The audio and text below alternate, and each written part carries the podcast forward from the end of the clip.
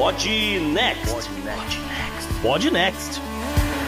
Fala galera, vamos pro episódio 158 do Pod Next. A gente vai fazer um programa um pouquinho diferente hoje. Espero que vocês curtam. E eu já tô de mala pronta, Gustavo. Salve, ouvinte, salve JP, aqui é Gustavo Rebelo, porque, assim, acho que no final das contas eles estão certos, o mundo é muito pequeno mesmo, viu, JP? Mas é, do que, que a gente tá falando? É, a gente vai falar. Eu vou, vou guardar ainda surpresa um pouquinho. Não, se bem que não, porque a gente vai, vai, né, vai apresentar nosso convidado aqui. A galera já vai ter uma ideia do que, que a gente vai falar. Quem tá com a gente hoje é o Claudemir Oliveira. O Claudemir, ele é presidente do Seeds of Dreams Institute. Ele vai falar um pouquinho mais sobre esse empreendimento dele mais à frente. Mas além disso, ele foi durante 15 anos executivo da Disney, da empresa. Foi ele, por exemplo, que abriu lá no Brasil o escritório da divisão de parques e resorts, foi professor do Disney Institute, Disney University, né, Claudemir? E muito mais. Então é isso aí. Muito obrigado aí pela oportunidade de estar falando com vocês de um tema bem legal, bem interessante. Vai ser bem interessante que a gente vai conversar hoje aí, nessa minha experiência aí é, de executivo da Disney durante 15 anos. Dá para falar bastante sobre várias coisas, incluindo esses temas atuais da empresa, né? Legal. Gustavo, espero que eu não tome o trespassing. é, não, não, tomando, né, não tomando um lifetime ban, tá tudo certo. Já tá bora pro programa. Beleza, bora.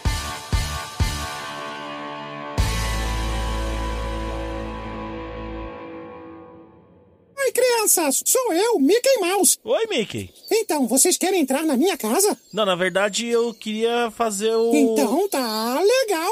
Vamos lá. Não, não, Mickey, é só para começar o podcast de. Ah, eu já ia me Meu esquecendo. Para fazer a casa aparecer, nós temos que dizer as palavras mágicas: Misca, Musca, Mickey Mouse. Repitam comigo. É, é só começar o podcast, Mickey. tá bom. Misca, Musca, Mickey Mouse. Então,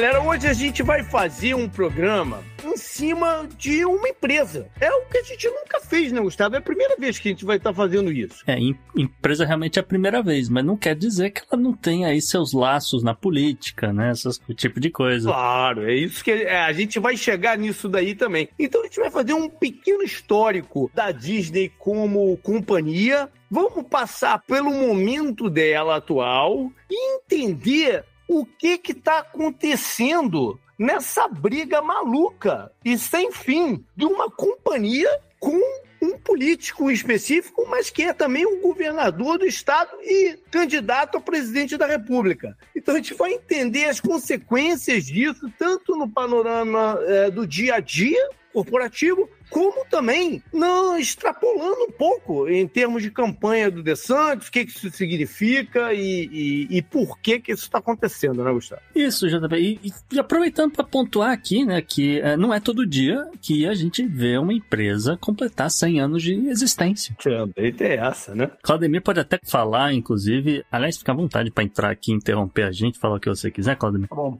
Porque, assim, são poucas as empresas que sobrevivem esse tempo todo no topo, principalmente, né? A gente vê algumas outras empresas que têm, assim, uma certa longevidade, mas elas vão caindo conforme o tempo, vão uh, definhando até deixar de existir, etc. Mas não, a Disney ainda é referência no, no, nesse mercado. Você sabe, Gustavo, que eu tive um professor Agora não me lembro que matéria que era na faculdade. E ficava questionando qual era o objetivo da empresa, e ele, ele, dizia que, por exemplo, o objetivo da empresa não era exatamente o lucro. O lucro era uma forma da empresa sobreviver. Que o objetivo de uma empresa deveria ser sua perpetualização. Hum. Entendeu? Eu lembrei disso agora que você falando aí dos 100 anos. Não, faz, faz todo sentido. Mas só para esclarecer, realmente está sendo né, celebrado aí, já tem um, alguns meses que eles colocaram a plaquinha de 100 anos, é tudo de coisa, estão vendendo um monte de cacareco com, por conta desses 100 anos, etc. Oficialmente, né, a data seria outubro desse ano. Mas tá, tá em festa. Estão em festa aí, estão em festa desde o ano passado com o negócio da Branca de Neve. De 99 a 101 tá valendo. Exatamente, eles gostam de festa. É um povo muito alegre. Exatamente. O que ninguém sabe, né, Gustavo e JP, o que ninguém sabe é que esse império, como vocês bem colocaram aí, que está fazendo 100 anos, é bem raro uma empresa durar 100 anos, é, não, não chegam até aqui por acaso, Uhum. mas muita gente não sabe, Gustavo, JP é, e todos que estão nos ouvindo, que a empresa começou numa garagem. Não sei se vocês sabem dessa curiosidade, começou numa garagem com 500 dólares emprestados do tio do Walt Disney, porque eles não tinham dinheiro e o Walt Disney vinha de três falências antes dos 23 anos de idade, só para vocês terem uma ideia. Então, esse império que a gente comemora hoje, que a empresa comemora, é, não foi tão fácil quanto as pessoas às, às vezes imaginam, né? Elas passaram realmente por problemas seríssimos aí durante esse, esses 100 anos de existência. Sim. E, e Claudemir, vou já, inclusive, já jogando aqui pra você, que tem esse background todo aí com o negócio de Disney University, etc. Porque às vezes ah, o ouvinte ele é mais novo, né? Eu, eu brinco, né? O ouvinte que tá tirando carta em 2023, às vezes ele não sabe ah, de, de tudo que, que, que a empresa faz, né? Todas essas, essas atividades e tal. Porque é um grande conglomerado, eh, eles têm diversos ramos, diversas atividades. Então, queria que você, de repente, pontuasse eh, algumas delas, porque você já até falou uma, né? A questão de parques, experiências e produtos e tal. Excelente, excelente pergunta, Gustavo, porque realmente as pessoas não têm ideia da dimensão, do tamanho da, da- da- do império, né? Uhum. A Disney ela tem várias divisões. A que eu abri no Brasil é, é a maior delas. Só para vocês terem uma ideia, a de Walt Disney Company, ou seja, toda a empresa, todas as divisões, se chama The Walt Disney Company. Eles têm aproximadamente hoje 225 mil colaboradores, tá? Desses 225 mil colaboradores, mais de 160 mil estão na divisão Parques e Resorts. Então vamos lá. Temos a divisão Parques e Resorts, temos a divisão de licenciamento, que é aquele relógio que você compra com mica, aquela gravata, aquela caneta, aquele lápis, aquela meia. Uhum. Essa divisão de, de licenciamento é, também é grande. E tem a divisão de cinema, de, de comunicação. Então Uhum. você pega aí a Pixar, a Disney comprou, né, alguns anos atrás, por quase 7, foi 7,6 bilhões de dólares. Então, para resumir, ficar fácil para quem está nos ouvindo, eh, coloca em três divisões. A área de parques e resorts, que são todos os parques pelo mundo. A Disney tem o parque aqui em Orlando, na Califórnia, onde deu origem, em 55. Depois foi para o Japão, depois foi para Paris, eh, depois foi para Hong Kong e depois para Xangai. Uhum. Então, esses parques pelo mundo fazem parte da divisão Parques e Resorts. E também os hotéis, né? Muitas pessoas acham que a Disney tem um pouquinho de hotel aqui. A Disney tem só aqui em Orlando aproximadamente 40 mil quartos de hotéis, incluindo os dela e os quartos dos hotéis que ficam dentro da propriedade. É uma loucura. É uma loucura, é uma loucura. E só para tu ter uma ideia, uma cidade como São Paulo não tem 40 mil quartos de hotéis. É isso que eu tava Então, pensando, uma coisa assim. E tem ah, um pouco menos falada, mas ela é muito mais popular dentro dos Estados Unidos, a- toda a divisão que faz e organiza, pelo menos, os, os tais dos cruzeiros, né? Que os cruzeiros Também. temáticos, eh, eu acho que entra nessa divisão também, né? Já É. vai pro sexto navio agora. É, exatamente. Nessa mesma divisão, Gustavo, JP, os cruzeiros também são dentro dessa divisão. E para vocês saberem, aqui em Orlando, 77 mil colaboradores trabalham nos parques. Só para vocês saberem, nível de curiosidade, esses 77 mil colaboradores é a maior empresa dos Estados Unidos a ter tantas pessoas trabalhando na mesma cidade. Então, por exemplo, a GM tem mais funcionários que a Disney Sim. mas num único local ela é a maior do- dos Estados Unidos e acredito que do mundo em ter 77 mil colaboradores na mesma cidade. Inclusive, teve um movimento recente de, de, de migrar alguns departamentos e alguns escritórios para cá, né? Saindo da Califórnia, por exemplo, de Burbank e tal. Um- Uma quantidade de gente grande nos últimos três anos foi É. movida também para cá. É, mas isso aí foi uma sacada da Disney. Como eu não estou mais na Disney, né, eu posso falar sem nenhum problema. A sacada deles é o custo de vida aqui é bem mais Uhum. baixo do que lá na Califórnia. Só que esse projeto aí, eu- nem todo mundo quis, viu? Imagina Sim. o cara que mora na Califórnia, adora a Califórnia, de repente, olha, vem aqui para Flórida. Meu, não é tão simples assim. Hum. né? Então te- teve aí várias coisas por, nos bastidores dessa decisão da Disney. E mais, a mais ah, ah, recente, vamos dizer assim, dessas divisões novas ou produtos novos que eles vêm criando é a divisão voltada para mídias sociais. Ah, mas assim, aqui a gente fala mídias sociais, às vezes as pessoas confundem com redes sociais, mas a ideia é que você está entrando na, na casa das pessoas, fazendo elas participarem e com algumas opções, inclusive, de você assistir conteúdo delas online, que é o Disney Plus. E vem junto com o Hulu, vem junto com a ESPN Plus. E tem sido, por enquanto, a maior dor de cabeça de todo mundo. exatamente, exatamente. Eu sempre brinco, né, que a, o boleto vai chegar. Então, essa ideia de eu ter, sei lá, Amazon, ter Disney, ter Netflix, ter da Apple, meu, Vai chegar uma hora. Primeiro que a gente não tem tempo, vamos ser honestos aqui, né? Eu sou fã da Disney. Se me perguntar qual foi a última vez que eu entrei no Disney Plus, provavelmente há três meses atrás. Então, essa história de ter cinco, é, pagar para cinco distribuidoras de conteúdo, chega uma hora que você dá uma olhada ali. Então, essa concorrência, Gustavo, foi muito bem você trazer esse, esse, esse tópico, é exatamente por isso. As empresas estão preocupadas Sim. porque na hora da renovação o cara dá uma olhada. Mas, me caiu, eu usei isso aqui durante os últimos seis meses. O mercado está dando esse sinal de estar de, de tá saturado, né? A gente está vendo algumas dessas empresas merging, né? A isso. Paramount, acho que anunciou que vai merge com não sei quem essa semana passada e tal. Elas estão vendo que não, não é esse, esse mar todo, né? Tem, tem um limite, não é, não, não é infinito o mar desse, desse mercado. E sem contar que eles né? A Disney em específico chegou à conclusão que fazer conteúdo de qualidade custa muito dinheiro. Né? Então, recentemente também anunciaram já alguns cortes de programas, né? Diminuição do número de produções Sim. que eles estavam planejando para tentar um processo que a HBO passou também recentemente. Lembra, Gustavo, que a gente falou sobre isso aqui? Sim. Quando foi comprada pela Discovery, ela reduziu também o line-up de... Ah, é, a HBO já nem existe mais, agora é Max. É, é, a, Max, a, a, a, ponto deles, deles precisarem lançar um app novo. Todo mundo que era assinante é. teve que baixar, descobriu no, na véspera que tinha que baixar um app que é completamente novo. Não, mas e, e reduziram, né? Reduziram bastante, cortaram vários Sim. programas e reduziram os planos futuros também, para tentar dar uma equalizada. É, principalmente a parte de, de anime, a parte que, de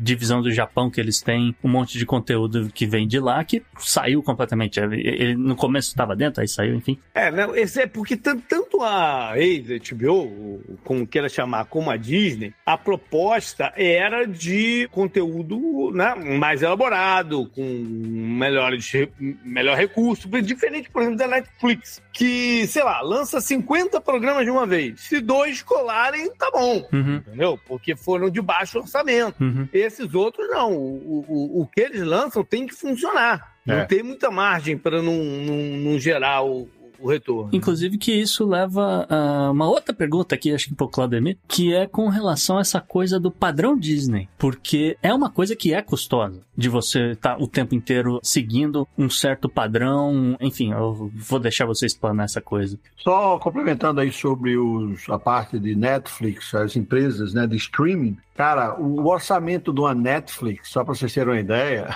para fazer o que eles fazem, se não me engano, era maior do que todos os estúdios de Hollywood. Só uhum. para vocês terem uma ideia, é, bem dentro do contexto que vocês dois estão falando, é, não é uma coisa simples, existem custos absurdos e por uhum. isso que elas têm dificuldade. E a Disney, quando entrou nisso, ela precisou primeiro comprar outro, outros estúdios, né? Como a Marvel, uhum. a Pixar. Por quê? Como é que tu vai concorrer com a Netflix só com Mickey Mouse? Só com o programa de Mickey Mouse, só com Cinderela? Não dá. Então a Disney precisou comprar essas outras aí, isso já estava no radar. Foi o acervo né? da Fox também, né? Que Exa foi a última transação antes de.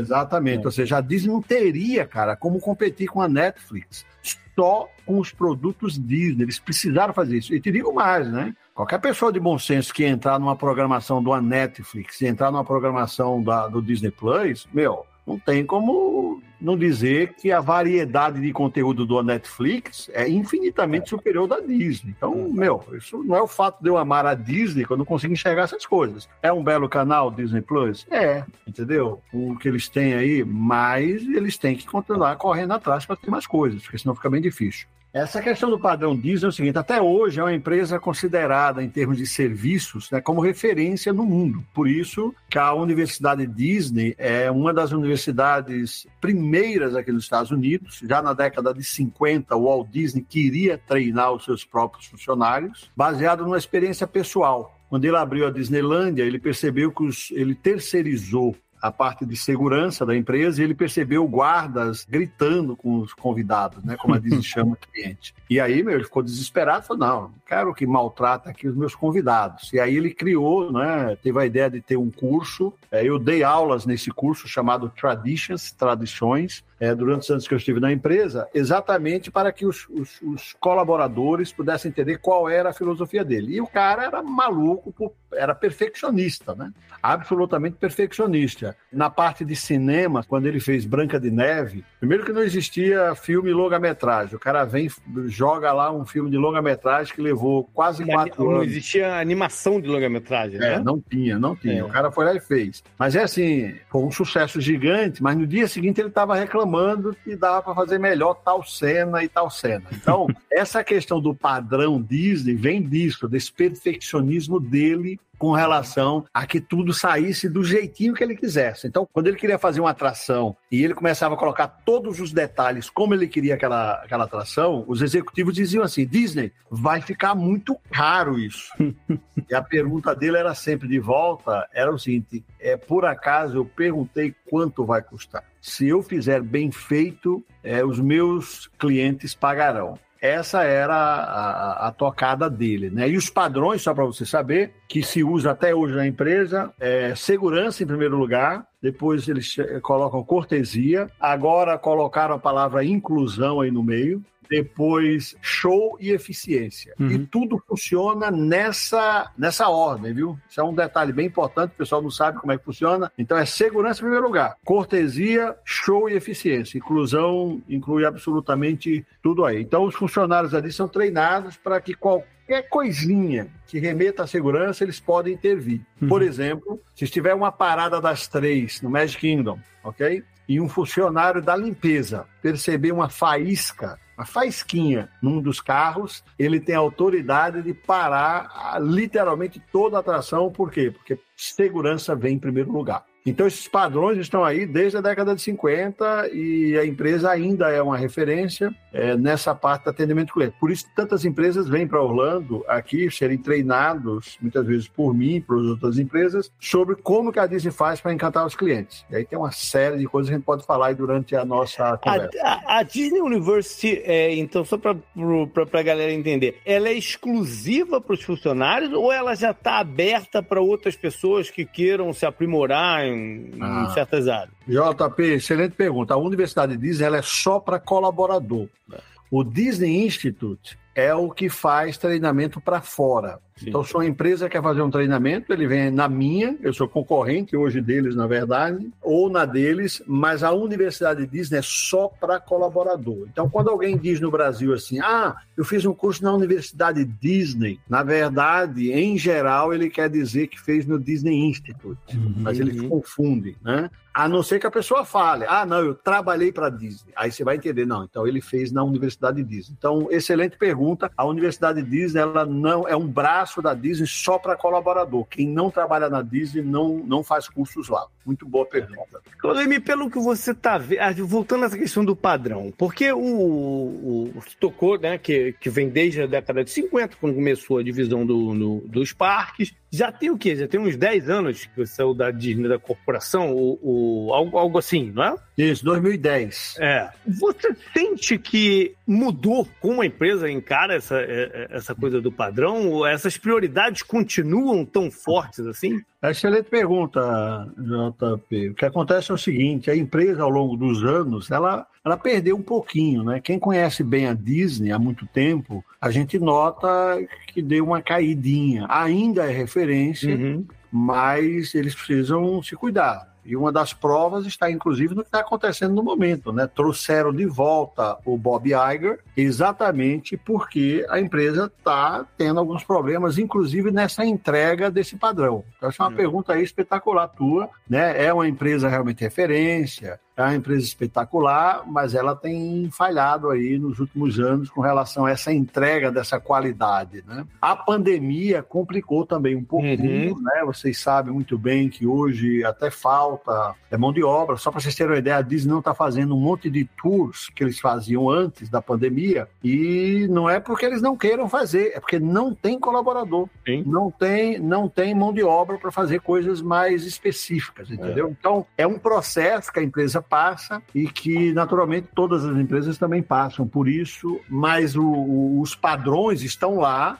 e que eles trabalham todos os dias para que esses padrões não sejam quebrados. Mas excelente pergunta. Isso é uma coisa muito curiosa, né? Porque é, por- é, e é uma é uma, uma uma mão em contramão aí, porque se ao mesmo tempo recentemente eles anunciaram esses milhares de cortes de pessoal, né, que vem sendo feito de forma gradativa, eles estão contratando muito, né? E com uma dificuldade danada de, de, de, de contratar. Exatamente. E aí entra, entra o que o Gustavo falou, né? Questão de custos. A empresa, ou seja, ela, os acionistas estão de olho em absolutamente tudo. Então o Bob Iger voltou, teve de fazer algumas readequações para que a empresa naturalmente seja lucrativa. E como ela tem várias divisões, às vezes uma divisão dá muito dinheiro, outra não dá. Por exemplo, o Disney Plus, eles acham que só vai dar lucro o ano que vem. né? Dá uma olhada quantos anos leva os caras colocando dinheiro ali. A Não- ESPN, por exemplo, há muito tempo que ela não gera o que o, o, o retorno esperado, né? É, é, existe uma conversa de vender a ESPN que já, pô, já tem mais de 10 anos também, né, que a gente escuta essa conversa. Sim. Mas não, não, não vai muito à frente. E alguns investimentos questionáveis também que foram feitos, porque sempre se tenta, né? Tentar, tentar é válido, mas alguns não certo. Recentemente eles anunciaram, eu, mesmo dentro da divisão deles, que é a principal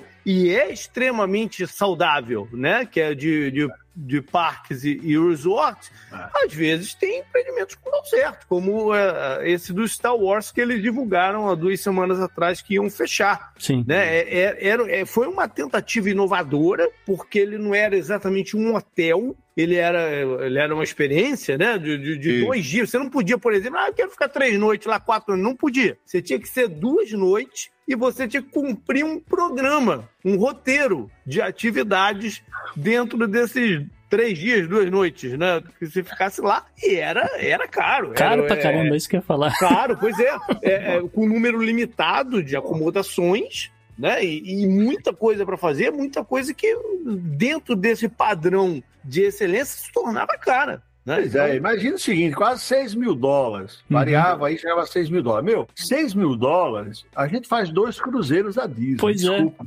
Pois é. Ah, meu, entendeu? Então, assim, É. eles É erraram muito aí nicho, na, né? na mão, é, falam, é uma experiência bem legal. Eu não sou fã de Star Wars, Uhum. então Então, mim... é- era muito nicho, né? Porque você tem que Aí, pegar aí, o, aí, fã aí. do, o fã do Star Wars e o fã do Star Wars que tá sobrando dinheiro, né? Ainda tem essa, porque é muito nicho, né? Era muito nichado. Esse- Eu acho que esse um erro está aí, né? É, erraram feio nessa questão da precificação, achando, olha, vai ser um negócio espetacular. No começo foi, mas, meu, depois o cara, entendeu? Olha lá o bolso, fala, pô, pagar 5, 6 mil dólares um negócio desse. Eu posso fazer esses três dias de cruzeiro duas vezes no cruzeiro da Disney? Eu não troco de forma nenhuma. Eu sou apaixonado pelos cruzeiros, eu não trocaria. Então, aí tá uma prova que a Disney também errou anos atrás, quando eu abri a divisão. Em 98, a Disney tentou o Disney Quest. Quase ninguém que estiver ouvindo vai saber. Era um projeto gigantesco. Era um projeto que não era só aqui em Orlando, né? Abriram Uhum. aqui em Orlando, abriram em Chicago e morreu. Morreu o projeto. Uhum. Não era para estar em várias São Francisco, Nova York e tal. Era um era, co- era como se fosse um parque interior, né? Vamos Uhum. dizer assim, onde ia brincar lá dentro, tinha jogos de basquete, tinha é, é, é, Alguns tinha simuladores, né? e simuladores, boa, boa, É. boa. Vários simuladores. Isso não foi para frente, eu estava na empresa, porque eu abri a Disney no Brasil, a divisão Parques e Resorts, em 95. Em 98 foi uma revolução aqui em Orlando. Veio o Cruzeiro, né, que eu estava na empresa, vi de perto todo o desenvolvimento do projeto. Cirque de Soleil, na época, veio para cá, 98, abriram um monte de hotéis. Então foi uma época de muita expansão, muita, muita expansão. Ainda estava com o Michael Eisner, Sim. que foi o CEO anterior ao Bob Iger, que eu sou assim fã número um de carteirinha dele. Gosto muito do Bob Iger, mas se você me perguntar, eu vi de perto os dois. O, o Michael Eisner era absolutamente espetacular. Uhum. Salvou a Disney na década de 80, só para vocês saberem. Tá? A Disney a estava para falir na década de 80 e a visão do Michael Eisner com outro cara chamado Frank Wells, que tinham visões parecidas com um dos fundadores, Walt Disney, Roy Disney, um criativo e o outro financeiro. O Michael Eisner veio da Paramount e ele revolucionou a empresa. Nós devemos estar aqui batendo esse papo agora. É de forma indireta ou direta ao Michael Eisner. Era um cara muito criticado também pelos seus posicionamentos, mas ele revolucionou. Eu, eu tiro o chapéu pro cara, ele era um puta do CEO.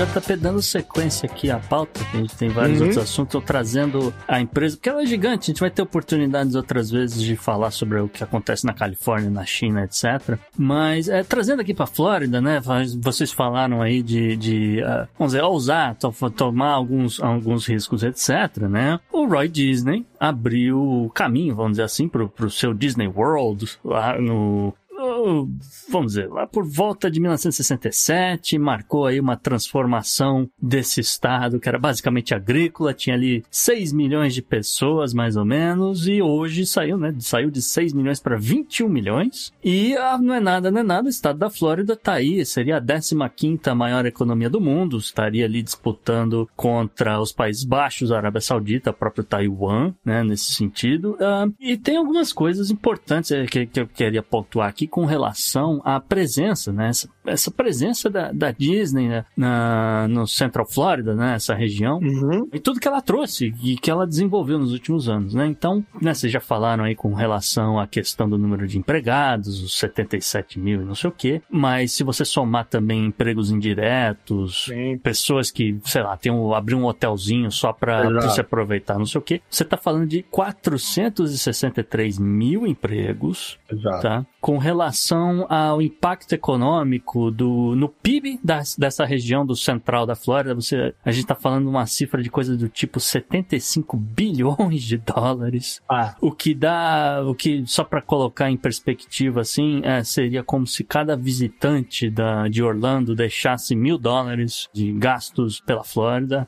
Óbvio que a Disney não é a única responsável por trazer todos esses turistas, mas é ela que abocanha a maior parte desse número, né? Uhum.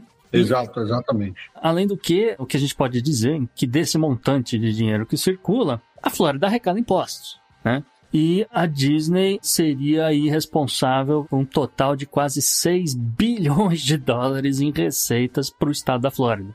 É. Só por curiosidade, em do, acho que tem o quê? Uns dois, três anos mais ou menos.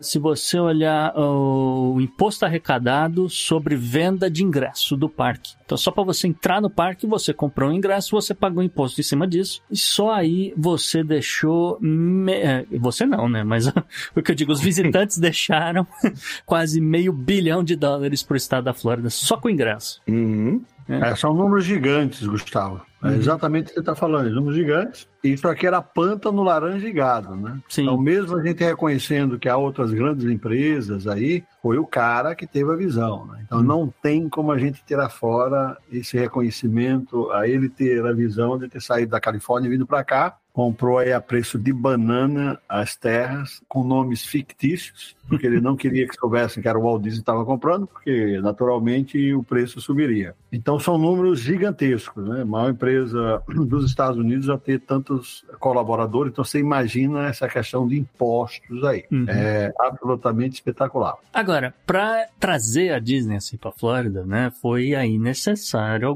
depois que descobriram, né, vamos dizer, que uma hora você fala, pô, quem que é esse cara que está comprando tanta terra? E por que, que ah. tanta terra junta? Não sei o que, uma hora as pessoas descobrem quem que é o dono desse negócio todo. Mas por conta disso, surgiu um negócio nos Estados Unidos, aliás, nos Estados Unidos já existia, mas eu tô dizendo, na Flórida surgiu o tal do uh, Ready Creek Improvement District, né? Que é um, um distrito especial, ele não é o único dos Estados Unidos, mas ele é único naquilo que ele faz na Flórida que é obviamente conhecido pela essa associação né, do distrito com a, a divisão, né, Walt Disney World Resort. Esse distrito especial ele cobre aí uma área de 98 km quadrados. Ele abrange parte de pelo menos duas municipalidades, vamos dizer assim, né?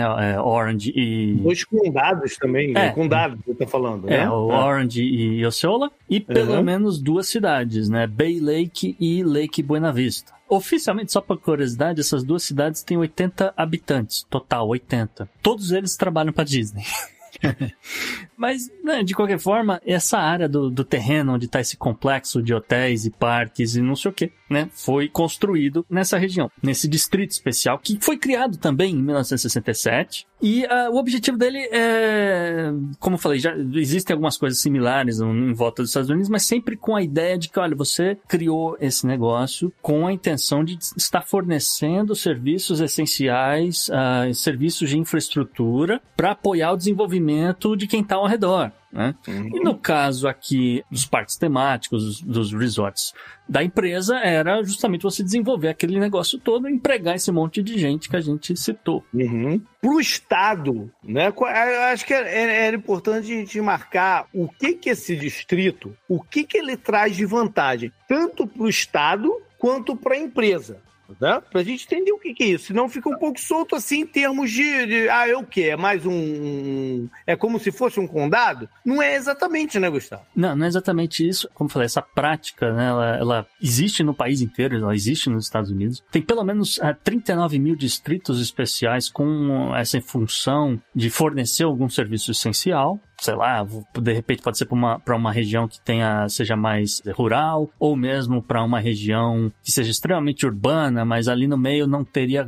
O custo é tão alto de você construir qualquer coisa que você coloca ali um serviço de, sei lá, de, de, de- sei lá, uma brigada de incêndio, entendeu? Uma coisa assim Uhum. que, que ah, alguém vai prestar esse serviço para essas as outras cidades em volta e você vai dar lá algumas ah, vantagens para ela, para ela poder operar. Você ela- vai equipá-la, Uhum. né? Você É, vai, vai. financeiramente. Vai fazer. É, exatamente. É, é tudo isso, é financeiramente, é questões contratuais, questões de impostos, assim por diante. É, normalmente, esses distritos vão ter uma certa liberdade, por exemplo, né, uma coisa que nos Estados Unidos é comum, acho que a gente já falou algumas vezes, com relação a cidades que vendem títulos no, no mercado e é, usam o dinheiro que eles arrecadam da venda de títulos, sei lá, para construir uma, uma escola de ensino médio nova. É, Eu, eu morei numa cidade assim, tá? Só pra Uhum. É, cheguei, a cidade tinha coisa do tipo 20, 25 mil habitantes, hoje tem quase 100 mil, mas na época os caras falaram, a gente tem uma high school, a gente precisa de cinco e a gente vai vender título, vamos fazer isso, vamos fazer aquilo, nós vamos subir imposto de não sei o que e eh, va- vai se pagar e vamos fazer os investimentos. Então, mais ou menos isso. Só que aqui no caso específico do Red Creek, o conselho que administra esse troço todo tem o poder de vender esses títulos e, sei lá, levantar dinheiro para custear a manutenção do asfalto que leva até os parques da Disney, por exemplo. né? Então, Então, pro Estado, ele desonera. Sim. né? O Estado e na, na manutenção das estradas, né? De, de- reparos de, na parte, sei lá, elétrica e tal. Uhum. Você mencionou a do, a do, do bombeiro, a do bombeiro sempre, sempre vem como exemplo, né? Uhum. No- no- quando você fala do, do negócio. Enfim, ele desonera o Estado. Para a empresa, para a companhia, ele desburocratiza alguns itens Sim. né, de, de, de melhoria que ela queira fazer. Ela não precisa passar por certos trâmites para aprovar, por exemplo, um viaduto novo que vai ligar um hotel a um parque, vamos dizer assim. Uhum. Entendeu? Ela aprova dentro desse conselho e financia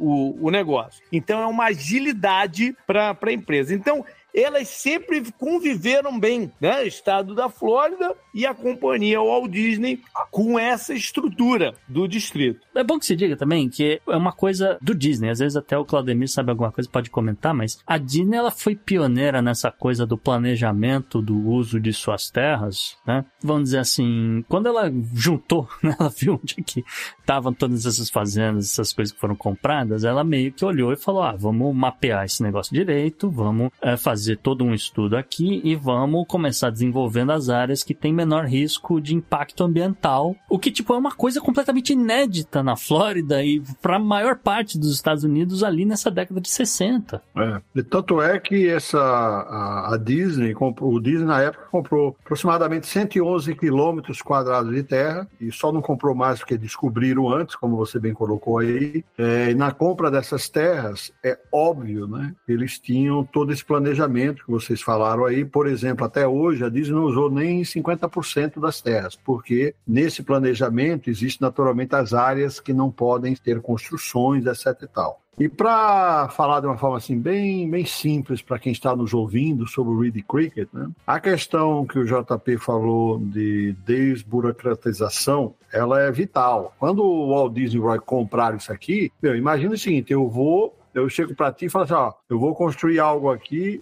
que vai gerar emprego, vai gerar muitos impostos para a cidade, para o estado, é, mas para fazer isso eu preciso de alguns benefícios. Então, na verdade, essa negociação vem do próprio Walt Disney e do Roy Disney, principalmente da cabeça do Roy Disney. Eu não vou comprar esse monte de terra, fazer um puta no investimento aqui e eu não ter nenhum benefício. Uhum. Eles queriam, um dos benefícios era exatamente esse, de não precisar autorização de tudo, porque se eles fossem vias normais, pedir autorização para fazer aquele viaduto que o, João, o, o, JP acabou de falar, ele sabia que demoraria, e o Disney ele era perfeccionista, não, era depender do Estado para isso. Então, assim, de uma forma bem simplista, seria basicamente isso. o Reed Cricket foi uma forma que a Disney encontrou e no poder de negociação te trago todo esse projeto para cá, mas eu preciso de alguns benefícios. Uhum. Basicamente, seria isso. Eu, eu, acho que agora, Gustavo, a gente tem que falar uma, uma coisinha. O, o, o Claudio me falou lá dentro das prioridades, né? Que foi adicionada uma nova prioridade há pouco tempo, que é a inclusão. Mas, como espírito de companhia e, e atração de, de colaboradores, que é, o, que é o termo que eles gostam e tal, isso já vinha há muito tempo. Né? A, a Disney tem uma história de diversidade dentro do, do, dos seus quadros. E foi a primeira, uma das primeiras grandes empresas aqui americanas dar benefícios para, por exemplo, parceiros né, dos seus funcionários homossexuais. Ou seja, extensão de plano de saúde, enfim, e, e vários outros. Isso sempre fez a Disney ser reconhecida como uma empresa de cabeça aberta e uma empresa que né, era propensa a estar tá escutando seus funcionários e as necessidades dele, né, Claudio? O que mais você tem um pouco a falar aí nessa área de recursos humanos dele? Ah, exatamente. Desde 55 a empresa tem várias, é, dentro dessa, dessa questão aí de, de, de padrões, ela sempre teve. Aí o que acontece? Virou um pouco de moda das empresas, ah, somos inclusivos. Aí a Disney vai lá e coloca a palavra inclusão, adiciona os quatro padrões que ela tinha. E, na minha opinião, essa palavra inclusão foi o que levou a todos esses problemas que a empresa passa hoje. Sim. Pois é. Porque entre cena, né, Gustavo, um governador que está tendo o segundo mandato dele agora na Flórida, chamado Ron DeSantis, e ano passado ele intensificou a sua exposição nacional e uma das coisas que ele fez para ganhar visibilidade é entrar numa guerra com o chamado woke né? que é o, o, o sentido de li, libertação, de. de a é... lacração, eles chamam de lacração no Brasil. Eles eles chamam de lacração no Brasil, mas tem um significado maior, tem um significado de, de rejuvenescimento das ideias, de, da, da cabeça e tal. E uma das medidas que ele fez foi colocar o dedo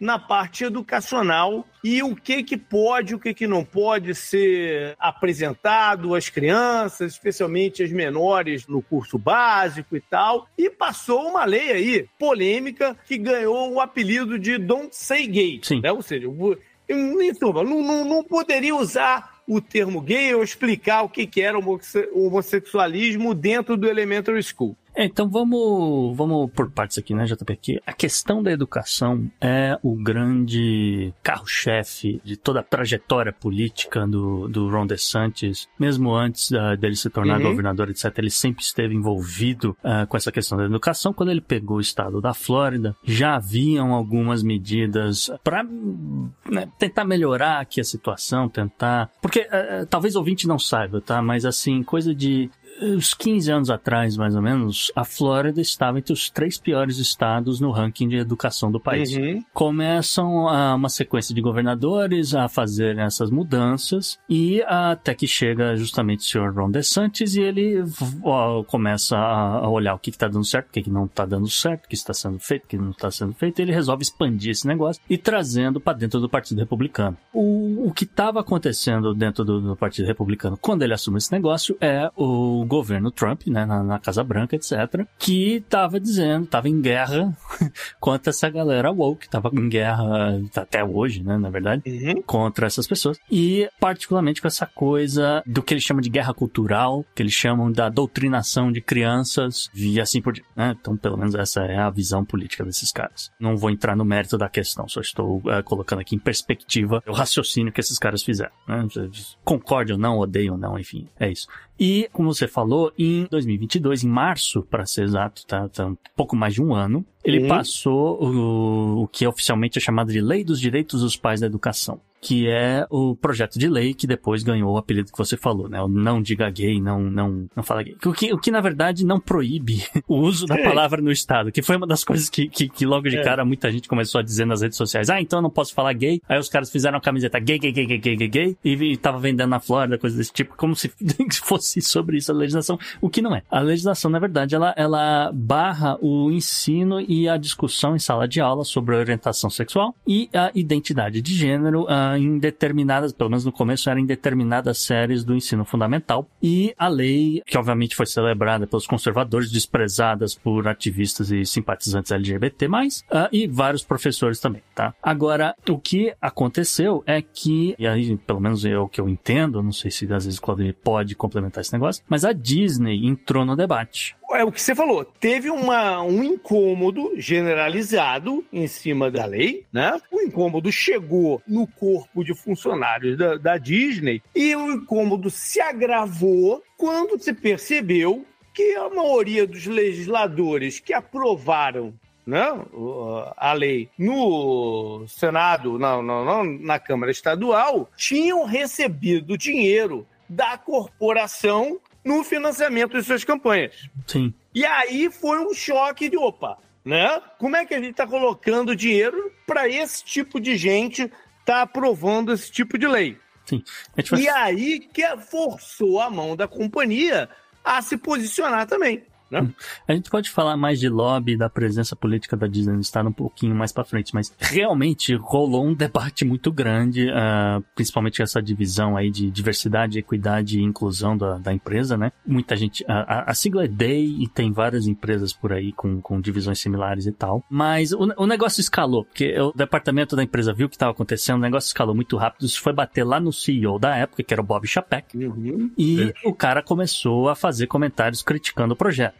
O- obviamente, os legisladores republicanos do estado, incluindo o próprio governador, ficaram sabendo, viram o que estava acontecendo, não gostaram e resolveram responder, né? Inclusive, assim, em público, não era nem co- conversa de, de- de portas fechadas, etc. Não, o, o- próprio governador foi a público, ah, ah, soltou e-mails que ele, que, né, ou mensagens que, ele, que eles mandam para as pessoas que doam para campanha, esse tipo de coisa, eh, dizendo, sei lá, ah, olha, se a, se a Disney quer brigar, então escolheram o cara errado porque eu gosto de comprar briga. É, vai, dentro, vai dentro dessa metodologia que a gente já falou algumas vezes, desse método Steve Bannon. Né, de criar a imagem política, essa coisa de não recuar, não admitir erro, né, brigar até o fim. É, a gente viu esse método ser colocado em prática em vários países do mundo. Né? Então é uma sequência disso. É, é o que eles chamam de guerra cultural, né? É o que eles chamam de guerra cultural. E, enfim, o governador vai assinar um projeto de lei que vai passar o controle desse distrito que a gente falou, o Red Creek, para o, o, o estado, né? Como é que é o controle desse negócio? Existe um conselho com seus supervisores e pessoas que ah, normalmente seriam ah, nomeadas para esse negócio. Até então, a Disney meio que colocava a galera deles lá para facilitar essa, essa parte de, de agilidade aí para fazer a construção das coisas que eles precisavam, etc. Mas com o decreto de lei que foi assinado pelo governador, o Estado poderia opinar em quem poderia ou não ser nomeado para o conselho. Que foi uma coisa que ele fez, de novo, trazendo para essa coisa do, da educação, foi uma coisa que ele fez com vários superintendências de educação do Estado. Então, ele começou a trocar quem era do Conselho de Educação de Miami, quem era do Conselho de Educação educação de Tallahassee, é, no estado inteiro. Depois ele começou a trocar quem era do, do board das universidades, né? Então, as, uh, você tem o reitor de universidade, mas o reitor responde para um board de educação. Ele começou a mexer nisso daí, começou a trocar reitores, etc. Então, ele, ele, ele fez uh, essa guerra cultural, vamos dizer assim, em todos os níveis uh, de ensino uhum. do estado da Flórida. Resumidamente, é, é, é esse o, o, o, que ele tem de. Esse é um embrólio. embrólio que ele fez. e ele aproveitou essa confusão com a Disney para capitalizar em cima, evidentemente, né? Porque afinal de contas é a Disney, ela é referência, ela vai Óbvio. aparecer na mídia, todo mundo vai querer Óbvio. falar a respeito. É. Ele é um cara que, né, que, que seguindo essa metodologia, tá buscando a visibilidade no, no falar alto, né? No, no, naquela imagem de mão de ferro. Faz, tudo isso faz parte uhum. do negócio. Qualquer notícia é válida, positiva ou negativa, porque é, ele se coloca. Uhum. Foi dessa forma que o Trump foi eleito e tantos outros pelo mundo afora. Um, sabe uma coisa que eu acho curioso disso tudo, Gustavo? É que a gente não sabe se a campanha dele para presidente vai decolar ou não. Né? A gente ainda não sabe. Tá um pouco cedo. Uma coisa que me chama a atenção, pegando a história do Partido Republicano, sempre foi um partido extremamente ligado às corporações. Sim. De diversos segmentos. Ou para garantir a liberdade de operação delas. Exato, exato, né? E agora o que a gente está vendo é um, um dos nomes mais fortes do, do, do, atual partido, né? Em choque direto com uma corporação dessa eu não sei como é que as outras estão vendo. Sim. Né? A, a, situação é um medo que pode se gerar, né? Pô, se esse cara tá brigando assim com a, com a Disney dentro da Flórida, o que, que ele vai fazer comigo aqui? Né? Com, se, é, é, é uma situação normal. E foi, inclusive, é, um negócio que levantou meio que, não de forma contundente, mas, mas levantou essa bola o senador, o Marco Rubio, que a galera que me escuta aqui sabe o quanto que eu bato nele, mas ele levantou essa bola fala. Recentemente. Uhum. Né? Acho que está se indo muito longe. Ele falou: está se indo muito longe numa disputa com uma empresa importante aí e tal. Não sei o que. Ele, ele, ele levantou essa bola. É, é, bom que se diga, né? Porque, obviamente, a Disney não, não assistiu esse troço todo de braço cruzado. Ela começou a é. judicializar esse troço já no ano passado. Então tem briga na justiça rolando e tal. E, é, como você falou, realmente tem essa coisa. a gente é a favor de desburocratizar, né? historicamente o partido é a favor de desburocratizar, de incentivar incentivar a iniciativa privada, não sei o que, não sei o que. Então, quando ele passa essa lei para acabar com o Red Creek, existem os congressistas e os senadores do estado da Flórida que são democratas votando a favor, porque quem é a favor de regulamentar mais, de cobrar mais impostos, de tirar poder de empresas são normalmente os democratas. Então, essa galera acabou votando. É, a gente vive um tempo muito confuso, né, cara? É uma coisa impressionante. É, foi, foi muito louco. Eu, eu tendo a, a concordar com, com o Marco Rubio nessa. Eu acho que já foi um pouco longe demais essa história toda, tá? É. Ah, só para pontuar aqui rapidinho, JP. Em abril de 2023, o Conselho Estadual de Educação da Flórida, de novo, galera nomeada pelo governador candidato à presidência, resolveu expandir esse, esse programa que a gente falou, né? De barrar o ensino de orientação sexual, de identidade de gênero, etc. E expandir para todas as séries até o ensino médio. Então, uhum. assim, ele fez o, o double down, ele dobrou no, no negócio aqui só para irritar um pouco mais a Disney. E a gente está em maio, já tem mais de um ano essa briga e não tem aí uma solução à vista. Em termos concretos, o que já teve foi a Disney. Não, bom, antes do concreto, a, a Disney começou né, a, a vir a público também e, e, fazer suas ameaças de cortes de investimento né, e tal, e de fato levou para esse lado. Desistiram de um projeto enorme que seria na área de Lake Nona. Que, como é que, que, que era esse projeto, Claudemir? Você sabe dizer exatamente o que, que era? É, esse projeto aí, a gente chegou a falar bem por cima. Lembra-se que a gente falou que a, eles queriam trazer vários funcionários da, uhum. da, da Califórnia para cá, por uma questão de custos, mas óbvio que eles não falam isso claramente. Uhum. E, inclusive, quando a Disney fala, ah, vou desistir do projeto pelo que o governador está fazendo aqui entre nós, é verdade mas mais é conveniente, não é verdade é conveniente. É conveniente essa resposta.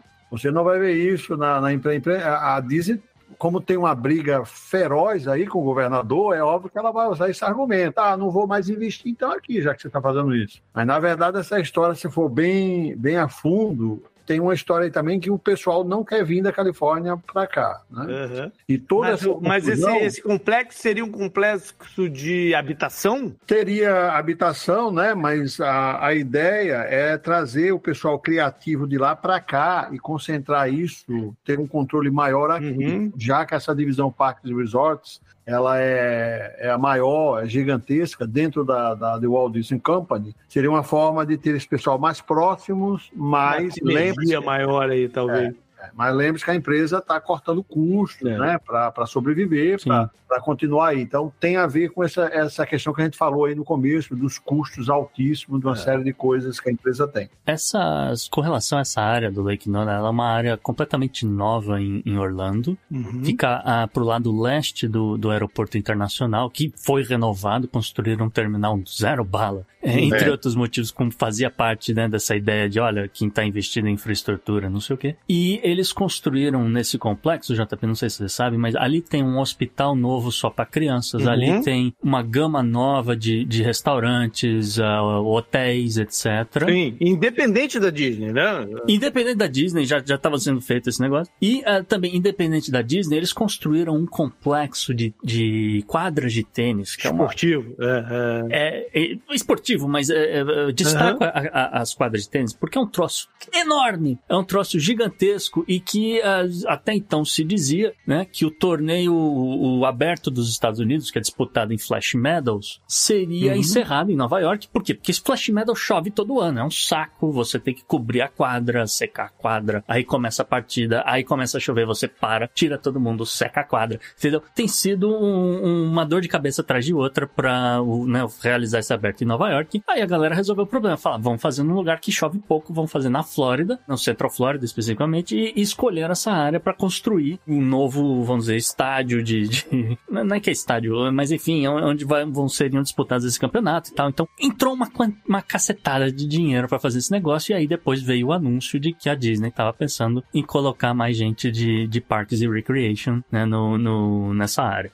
Ao mesmo tempo que corta esse projeto, eles também, né, nessa batalha de narrativa e tal, é, e como ameaça, já anunciaram aí que para os próximos anos tem um orçamento de quase 20 bilhões de dólares para investimento, né, nos parques e tal, não sei o quê, que né, não sabe bem como vai usar. E aí entra essa ameaça em cima do distrito, né? Se a gente não tiver o poder de fazer é, o que a gente quer aqui em termos, sei lá, de construir um novo parque, o que quer que seja que eles vão fazer, vamos botar essa dinheirama. Né? Sim. Faz parte desse jogo aí de, de, de empurra e empurra. Se você for considerar que, em termos de é, atração de gente, distribuição de gente, de turistas que vêm aqui para Orlando, o maior concorrente deles, que é a Universal Studios, está construindo seu terceiro parque temático vai ficar pronto daqui a dois anos, isso é, né, é, é, é um problema, né? Se eles não tiverem como se modernizar e tal, e de uma forma discreta, como eles sempre gostaram de fazer, né? Anunciar quando o negócio já está engatilhado. Não, se ele tem que pedir um monte de autorização antes, os planos vêm a público também da mesma forma. Uhum. né?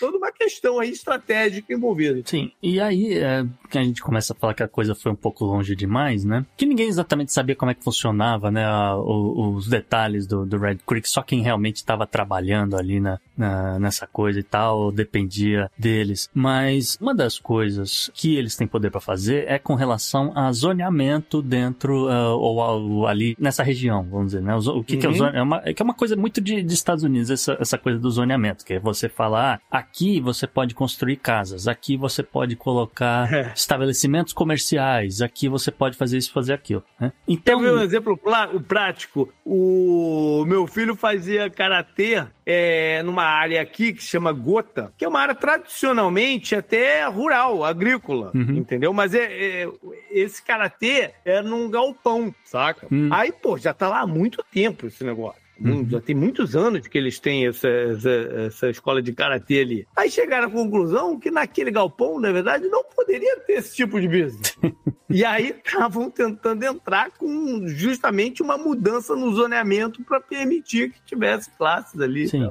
E, enfim, é, é, tudo isso assim para falar o quê? Que existiam algumas regras que foram estabelecidas pela Disney uh, para evitar uh, dor de cabeça, evitar esse tipo de coisa enquanto ela tá focada em, em expandir o parque ali na área ou o que quer que seja. Então, uh, por regra, né, o conselho do distrito já tinha estabelecido que tem uma lista aqui do que, que não pode construir nessa área, JP. Uhum. É, então a gente tem aqui, é, não pode construir estúdio de tatuagem, não pode ter uhum. loja que vende bebida alcoólica, não pode qualquer tipo de entretenimento adulto, é proibida você instalar refinarias de petróleo. Não pode ter lojas que vendem armas, armamentos, o que você sabe na Flórida, né? Se deixar, uhum. tem uma em cada, cada esquina. Uh, tabacarias são proibidas. Uh, centro, vamos dizer, de entretenimento que seja assim, coisa do tipo jogar boliche, laser tag, não sei o que, não pode. Uh, salões de massagem estão proibidos, asilos para velhinhos,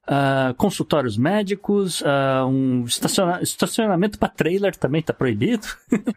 loja, qualquer tipo de loja que venda material pornográfico ou sex shop. Uh, prédios com mais de quatro andares de altura e uh, uma das coisas que me pegou, que eu não fazia ideia, eles já previam a proibição de dispensários de maconha. Olha. Né? Antes de qualquer, uh, é, é, vamos dizer, qualquer conversa com relação à descriminalização, -huh, etc., -huh. já era proibido qualquer dispensário de maconha.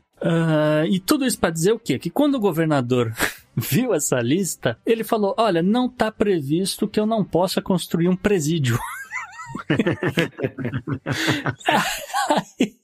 o governador veio com essa, essa, ameaça idiota de construir um presídio estadual do lado ali do, do Magic Kingdom, que obviamente é absurdo. Essa briga vai longe, viu? Acho que nem ele acredita nessa maluquice. Mas, vamos... É, mas faz parte desse, mas faz parte do jogo. desse jeito, é, né? Desse jeito. Faz de, parte do... de ganhar visibilidade. Faz parte desse jogo. Mas vamos falar um pouquinho, então, uh, já que você citou essa coisa do lobby, JP, vamos falar essa coisa uhum. da influência política da Disney né? Uhum. Porque, obviamente, é uma, é uma empresa extremamente popular, é uma empresa que tem, a, as pessoas têm uma visão extremamente positiva, todo mundo quer ter seu nome associado a eles, né? Porque é, é sinônimo de padrão de qualidade, né? O Claudemir explicou esse negócio. Uhum. E, uh, uh, por outro lado, a empresa tem esses, é só esse, eu não vou chamar de divisão, mas você tem um time uh, dedicado a uh, realizar esses lobbies, essa coisa de você destinar dezenas de milhões de dólares para contribuições de milhares de campanhas para milhares de candidatos. Toda grande empresa americana tem, né? Exato. Né? Exatamente. Isso. E, e, isso vale a nível local, isso vale a nível estadual, nível federal, enfim, aí a cada ciclo de eleições. Ninguém faz a menor ideia de quantas campanhas esses caras estão envolvidos, quantas entidades. É, ninguém uhum. faz a uhum. menor ideia do real valor que esses caras colocam, tá? Mas a gente sabe que vira e mexe, rola aí uns, uns benefícios para a Disney. Uhum. Eu tenho aqui pelo menos dois, eu não sei se às vezes o Claudemir sabe de mais algum, mas eu tenho dois aqui que são extremamente recentes, são de 2021. Primeiro aqui, que o, o Congresso Federal, né, o Congresso dos Estados Unidos, ele colocou ou pelo menos começou a se movimentar com relação à, à questão da regulamentação das mídias e redes sociais. Então, é, haviam uh, certas reclamações com relação à repressão, à censura de algumas pessoas nas redes sociais, principalmente depois que o Donald Trump foi barrado de estar no, no Twitter. Né? Então, isso aí gerou um bafafá a ponto de ter passado no Legislativo da Flórida uma emenda constitucional, emenda constitucional da Flórida, proibindo que plataformas banissem pessoas ou de usarem os seus serviços, né? Mas aí, isso aí valia para qualquer mídia ou rede social. Mas rolou uma, uma isenção aqui, né? Para se você não for a atividade principal da empresa, sei lá, né? Então, no caso aqui da, da, da Disney, que é obviamente, né? É isso que eu te pergunto, onde é que a Disney entra isso? É, então, porque a Disney não tem uma rede social em si, mas ela tem uma mídia que tem uma presença social grande, que é o Disney Plus. Uhum. Uh, então, o Disney Plus, se quiser retirar qualquer menção a qualquer político, por qualquer motivo, não quiser uh, uh, dar palco para esses caras nas, nas, nos programas de TV, nos programas esportivos, etc., ela pode, porque havia um receio de que, olha, se eu mostrar um político no ginásio do Orlando Magic, será que eu, eu, eu tenho que mostrar um político de oposição? Entendeu? Se, se for uma, uma comitiva inteira do Partido Republicano com boné vermelho e a Disney desse uma ordem pro cameraman não filmar esses caras de jeito nenhum, né? Como é que ficava esse negócio? Então a, a Disney ganhou uma isenção, ela não é obrigada a fazer, usar o seu, a sua divisão de mídia pra tá dando palco para esses caras. Uhum. E uh, uma outra, um outro benesse que rolou, esse aqui é, é um pouco mais fácil de entender, foi o Senate Bill, né? O projeto de lei que partiu do Senado e que estabelece um, uma cobrança de imposto digital sobre vendas online. Na época, os economistas falaram: ah, isso aí vai ser bom para a Flórida, porque a gente vai aumentar a arrecadação em um bilhão de dólares ao ano com, com essas vendas uh, online, etc. A gente usa esse, esse dinheiro, né, esse, com destino certo, para ajudar aí a custear o salário de pessoas que estavam ali impossibilitadas de trabalhar durante a pandemia, né? Perdeu emprego, ou é obrigado a ficar em casa, qualquer coisa do tipo. Mas aí eles criaram um, um precedente, né, para criar benesses para empresas que vão manter os, os, empregos estáveis, né, vamos dizer assim, do, ou historicamente mantiveram esses, esses empregos durante a pandemia, ou, ou, ou, antes até, né, aquela coisa. Porque tem uma presença forte no Estado, acho que era essa que é a ideia. Ou a gente dá alguma forma de redução da, da cobrança desse negócio, ou a gente dá algum tipo de uma troca, né, se ela continuar pagando alguns, uma parte dos funcionários, ela pode abater depois do imposto dela, né? Então, ali durante a pandemia, a Disney vai demitir aproximadamente 32 mil pessoas, né? E ao invés de precisar gastar com seguro-desemprego ou pagar o seguro-desemprego e ainda pagar um monte de imposto pro estado da Flórida, a Disney conseguiu abater do imposto que ela devia pro, pro estado e usou esse dinheiro, na verdade, para pagar aí o pacote dessa galera aí. O, não é bem um seguro-desemprego, mas é, né, estou fazendo aspas aqui com as mãos. Mas seria mais ou menos essa ideia que você vai continuar pagando o salário dessa galera, porque eles não vão conseguir emprego agora nesse momento de pandemia e tal. Uhum. A gente fez um programa também sobre os copyrights, né? E a gente falou sobre lobby também para se mudar a lei de proteção a marcas e patentes, né? Em relação ao Mickey Mouse, lembra? Sim, sim, é. A gente falou isso tudo, a gente até falou que ah, daqui a pouco tem uma inteligência artificial criando diversos desenhos similares é. aí ao, ao, aos personagens, etc., que é pra manter o domínio sob controle da empresa. Isso era antes aí do, do, do, que tem saído ultimamente, né, com relação a é. novidades nos Photoshop da vida. Vladimir, com relação a essa, essa coisa dos copyrights, é, é, você tem algum comentário a respeito, assim, só pra... Ou mesmo com relação ao lobby da empresa? A questão do, do lobby, as empresas americanas é super comum aqui ter isso, né? E eles participaram ativamente nessas campanhas e foi inclusive um grande problema com relação ao governador, porque o Bob Chapek, na minha opinião, eu acho que uma das, uma das razões, são várias razões, perdeu o posto dele por causa dessa briga com o governador. Ela escalou para um nível que nós já discutimos aqui, absolutamente surreal. Então, esse envolvimento das empresas com o governo, elas sempre existiram, mas a Disney ou seja, deu, deu alguns passos aí complicadíssimos. Por isso trouxeram o Bob Iger para tentar resolver, mas mesmo o Bob Iger não está conseguindo, porque a coisa está bem, ainda está bem complexa. Tanto é que a Disney está processando né, o, o Estado. Então, é, essas questões políticas, com certeza, elas influenciam aí nas decisões das empresas. Com relação à questão de direitos autorais, é bem complexo, viu? Não é, ah, vamos tirar o Mickey, tem a ver com o primeiro Mickey, então começa a se tirar os primeiros personagens, né, os primeiros desenhos. Uhum. É um assunto bem, é, bem complexo. Está em domínio público. Isso, exatamente. O Claudemir não vai lembrar, mas a primeira vez que eu encontrei, que eu conheci, sei lá, uns 20 anos atrás, eu tava num, num, num Fantura, se eu não me engano, era um grupo, sei lá. O Claudemir foi dar uma palestra, falou sobre a história do Walt Disney até naquele dia. Uma palestra lá de uma hora, uma hora e pouco, sobre a história do Walt Disney, Claudemir. E no final eu te fiz uma pergunta. Ah. Eu falei o seguinte: se em português o Donald é pato, por que, que o Mickey é mouse e não é rato Mickey? Você, você me lembra? Você se lembra que você me respondeu? Eu, eu, eu olha, faz tempo, mas eu vou te contar, eu, eu sou nordestino, na verdade, e para mim, rato e camundongo lá no Nordeste. É Exatamente é isso que você me respondeu. Mesma coisa. Então, se passar um bichinho correndo ali, pega o rato, pega o rato. Só... Exatamente isso que você me respondeu. Falou, pô, mas se fosse fazer isso, ia ter que chamar de camundongo Mickey. Porque em Portugal eles chamam de rato Mickey. Mickey. Sabia disso, Gustavo? Não, não sabia não, mas assim, é? Se, se, é, se é por causa de, de regionalismo, se fosse levar pro Nordeste, seria Mickey Preá. exato, exato, exato, exatamente. Legal, Upinex. então, Upinex, galera.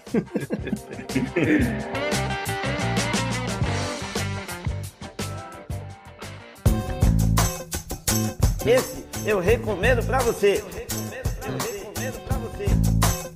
E na dica cultural da semana, né? Geralmente é o convidado aí quem tem que dar a dica. Então, Claudemir, a gente vai passar para você essa bola aí. Qual que é a sua dica? Olha, a minha dica não tem como ser fora do contexto do que eu venho estudando há tanto tempo, né? Então, eu não vou falar dos meus livros, mas um livro que eu acho super é, interessante para quem quer entender a cultura da Disney, como que ela funciona, é o, o biógrafo oficial dele, chama-se Bob Thomas, e existe um livro chamado Walt Disney An American Original, ou seja, um original americano. Foi um dos livros de referência que eu, que eu eu li várias vezes quando eu estava escrevendo os meus. Então, uma dica aí bem legal para quem quer se aprofundar é, seria esse livro do Bob Thomas. Bob Thomas, é, Walt Disney American Original. Legal. E, Claudio, fala para a galera também do, do, do, teu, do teu instituto, do Seeds of Dreams. É, esse instituto, a gente tem imersões aqui é, nos Estados Unidos e também fazemos palestras e seminários é, fora dos Estados Unidos. Estou viajando, inclusive, amanhã para o Brasil. Então, as empresas geralmente nos contratam é, em programas de incentivo. Então, eles fazem algum incentivo de vendas, por exemplo. Quem, quem bate as metas vem para Orlando. Geralmente são grupos de 25 a 30 pessoas. Acabei um recente agora. Agora, no segundo semestre, tem um grupo da Bosch, grupo do Boticário, várias empresas que trazem esses grupos para cá, e eles vêm para cá bem dentro do que o Gustavo e vocês falaram aqui. Eles vêm para aprender como que a Disney e outras empresas de sucesso aqui nos Estados Unidos, como que elas fazem isso para encantar clientes. E aí eles voltam e aplicam isso nos negócios deles. E a gente também faz programas online, porque com a pandemia isso foi um negócio que cresceu muito aqui na minha empresa, onde aqui do meu escritório, da minha casa, muitas vezes eu faço palestras, faço seminários é, sobre essa parte de encantamento ao cliente. Então, basicamente Bacana. é isso. Vamos colocar os links lá, né, Gustavo? Isso aí, JP. Maravilha, foi esse o programa então. Espero que tenham curtido esse formato e mande pra gente seus comentários, sugestões, críticas, o que quiserem. Por e-mail pode ser para o contato arroba opodnex.com mas também troca uma ideia nas redes sociais. No Twitter, o meu direto é o JP Underline Miguel, mas também tem o Gustavo, na arroba Gu Underline Rebel. O Podnext você segue no Twitter, Instagram, Blue Sky, arroba o Podnext. Só buscando Podnext você encontra a gente. E Claudemir, você tem aí algum contato que você queira deixar para os ouvintes? Ah, só uh, nas redes sociais, acho que é a melhor forma de me encontrar é só colocar Claudemir Oliveira, seja no LinkedIn, seja no Instagram, que é super fácil e lá todos os dias a gente coloca informações gratuitas sobre isso que a gente conversou hoje aqui. Perfeito. Maravilha. Até mais, galera. Valeu, um abraço. Tchau, tchau.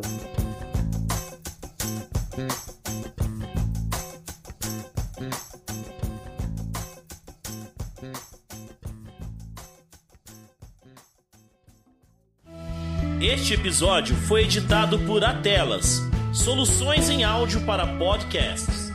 Encontre a Atelas nas redes sociais. É só buscar por arroba Atelas Edição.